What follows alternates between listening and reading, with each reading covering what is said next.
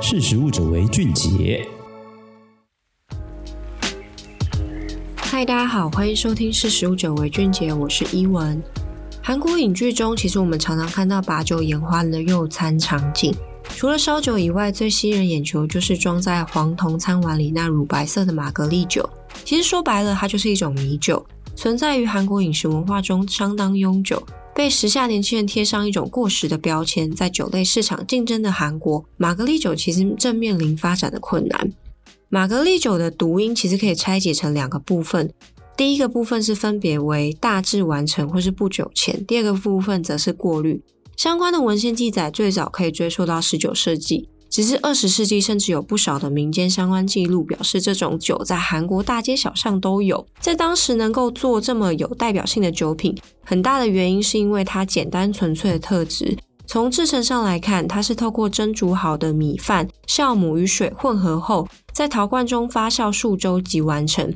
各个家庭其实甚至有自己的独门配方去酿出属于自家韵味的玛格丽酒。玛格丽酒如此荣光的时代来到二十世纪上半叶。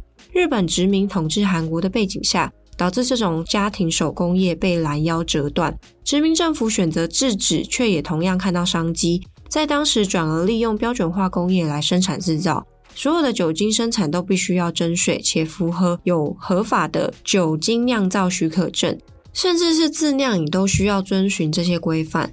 而后，韩国迎来了第二次世界大战与韩战。在战争双双夹击下的一九六零年代，韩国迎来了严重的食物短缺问题。当玛格丽酒最关键的成分米连饭吃都不够了，更别说是来制成酒。政府在当时就严禁这类重要经济粮食不得被制成酒精。当时制造商为了解决这样子的窘迫，选择将大小麦作为替代原料，但制出的新型玛格丽酒却不受市场欢迎，因而逐步被线下所受欢迎的烧酒所取代。这个现象直至一九八九年大米酒禁令被取消后，一九九五年加酿再次合法化。可惜的是，许多传统技艺与功法早就已经失传。走过粮食缺少的战争年代，要复兴曾经荣光无比的玛格丽酒，却存在一定的难度。主因来自我们刚刚提到的技法失传。玛格丽酒曾是家家都能自酿的平民酒，被战略时空打乱后。韩国政府认为振兴传统本地饮食文化相当重要，甚至是必须借此振兴经济。二零一六年，韩国先是允准了下降容量的酿造罐容量，甚至是允许小型啤酒厂与酿酒厂销售酒精饮料。二零一七年，传统酒精获得了线上销售并直接交付给消费者的独特特权。有趣的是，法令对这两年全球面临的新冠疫情带来不小的影响。尽管疫情阻挡了消费者进入酒吧与餐厅，但玛格丽酒的线上和线下销量却飙升。根据韩国农水产食品贸易公社发布的二零二一年统计报告来看，二零二零年玛格丽酒市场增长了五十二点一 percent，而酒类市场整体萎缩了一点六 percent，说明玛格丽酒正踏上复兴的正途。然而，即使玛格丽酒看似赢得了亮眼的成绩，但不可否认的是，韩国酒精市场主宰仍然是烧酒以及啤酒。这两种酒类加起来占整个销售额的八成以上。而今，为了要有更有效的推广传统酒饮，韩国几乎各地都有相关的培训课程。好比二零零九年，韩国酒精工业研究所设置了为期三个月的相关课程，参与的年龄层落在二十到三十岁，课程受欢迎的程度甚至要提前三年预定。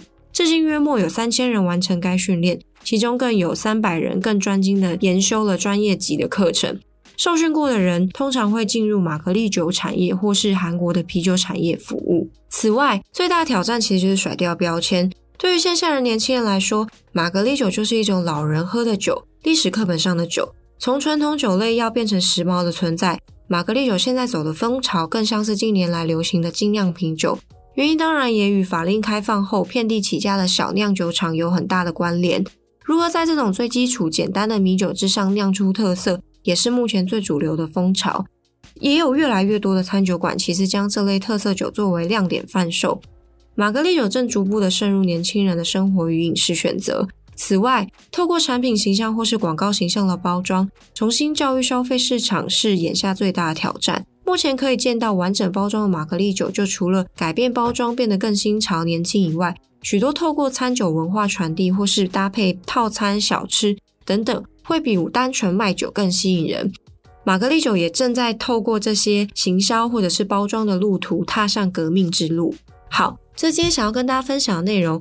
如果大家对于今天的内容有兴趣的话，欢迎上实力的官网搜寻韩国玛格丽酒等等，都可以查到相关的文章。那内容也有一些转型的案例图片可以提供大家参考。好，我是伊文，今天就分享到这里，拜拜。